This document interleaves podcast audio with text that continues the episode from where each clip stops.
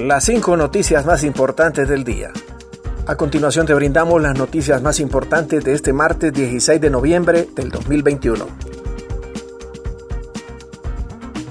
Reporte de inteligencia fiscal del SAR.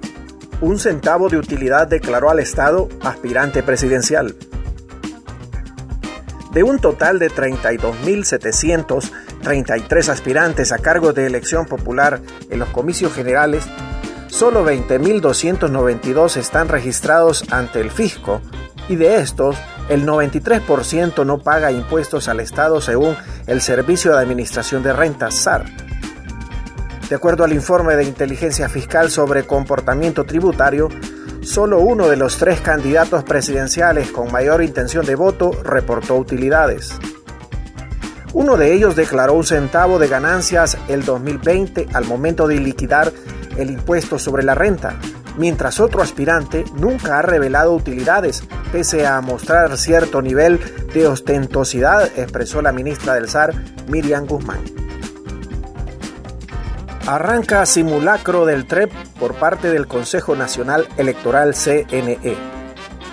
El Consejo Nacional Electoral CNE realiza este martes un simulacro del sistema de transmisión de resultados electorales TREP en el territorio hondureño de cara a las elecciones generales que se desarrollarán el próximo 28 de noviembre.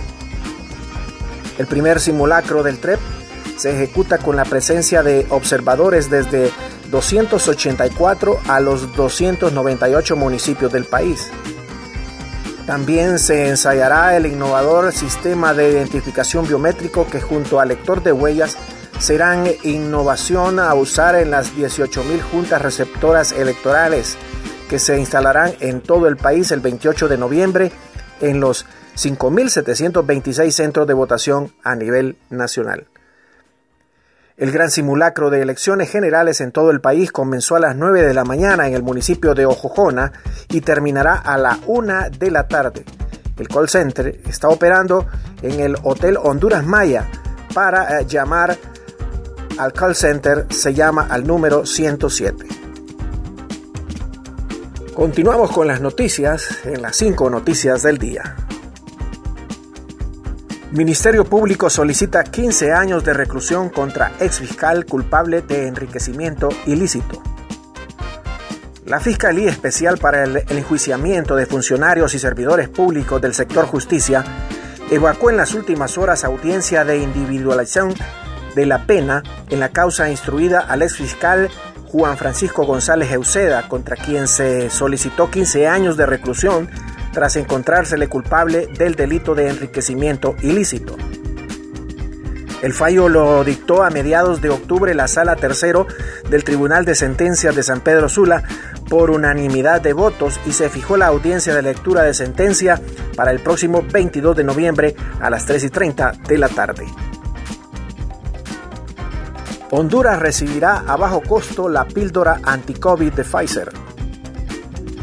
La iniciativa UNITAID, socia de la Organización Mundial de la Salud OMS en emergencias sanitarias, anunció hoy un acuerdo con la farmacéutica Pfizer para producir genéricos de su nuevo tratamiento en píldoras contra la COVID con el fin de hacerlo más asequible en países en desarrollo como Honduras. Según indicó en rueda de prensa el portavoz de UNATAID, Herbe Benschoel, el acuerdo facilitará la eh, producción y distribución de antiviral mediante licencias a fabricantes de genéricos cualificados con el fin de dar a mayor acceso a la población global. Mediante el acuerdo se podrán producir genéricos del fármaco experimental en que combinación con ritonavir eh, en bajas dosis reduce, según la farmacéutica Pfizer, casi en un 90% el riesgo de muerte de la COVID en enfermos con comorbilidades. Biden prohíbe ingreso a Estados Unidos del presidente nicaragüense y sus ministros. El presidente Joe Biden prohibió el martes el ingreso a Estados Unidos del mandatario de Nicaragua Daniel Ortega y de su esposa y vicepresidente Rosario Murillo, así como de una amplia gama de ministros y funcionarios. La represión y los abusos del gobierno de Ortega y quienes lo apoyan exigen que Estados Unidos actúe, afirma Biden, en una proclama.